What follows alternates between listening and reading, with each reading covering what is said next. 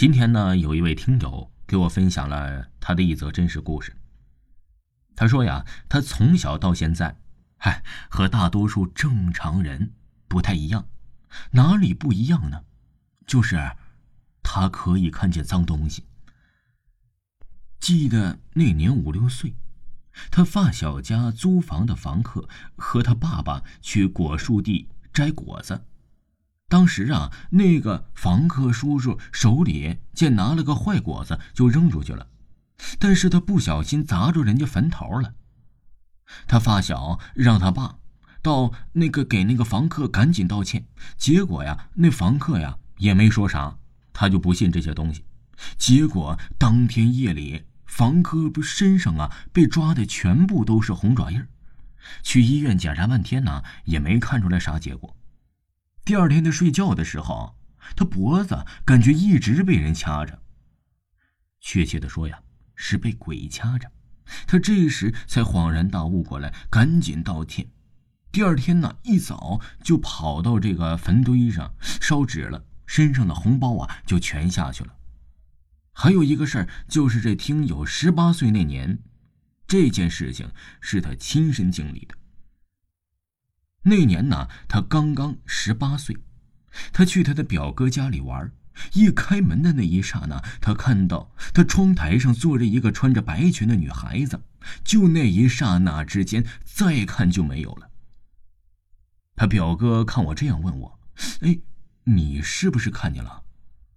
他当时一惊，我说：“你也看见了？”他表哥说：“那个女的呀，是从平房追过来的，那会儿啊，都是刚回迁。”他追问他哥，问问他哥，哎，被他磨得没办法，就跟他说了实情。他说呀，人鬼殊途。他想找他哥帮他忙，他不能答应，所以他就一直缠着他。后来闲聊几句呀，他就回家了。那会儿在学车，第二天去了无精打采。他的师傅就问他咋的了，他跟他师傅说：“你相信世界上有鬼吗？”师傅说：“信呐。”然后就莫名其妙的说了些什么，我也就没管，就继续学车了。然后当天晚上，由于贪玩回家呀，大概是夜里的十一点左右。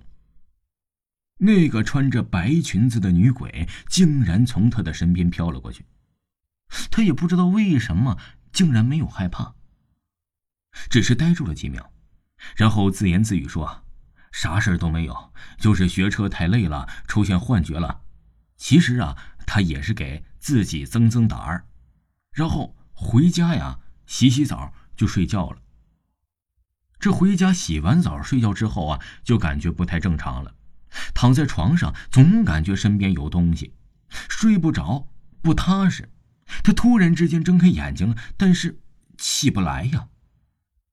当时他嘴里就叫妈妈，但是发不出来声音。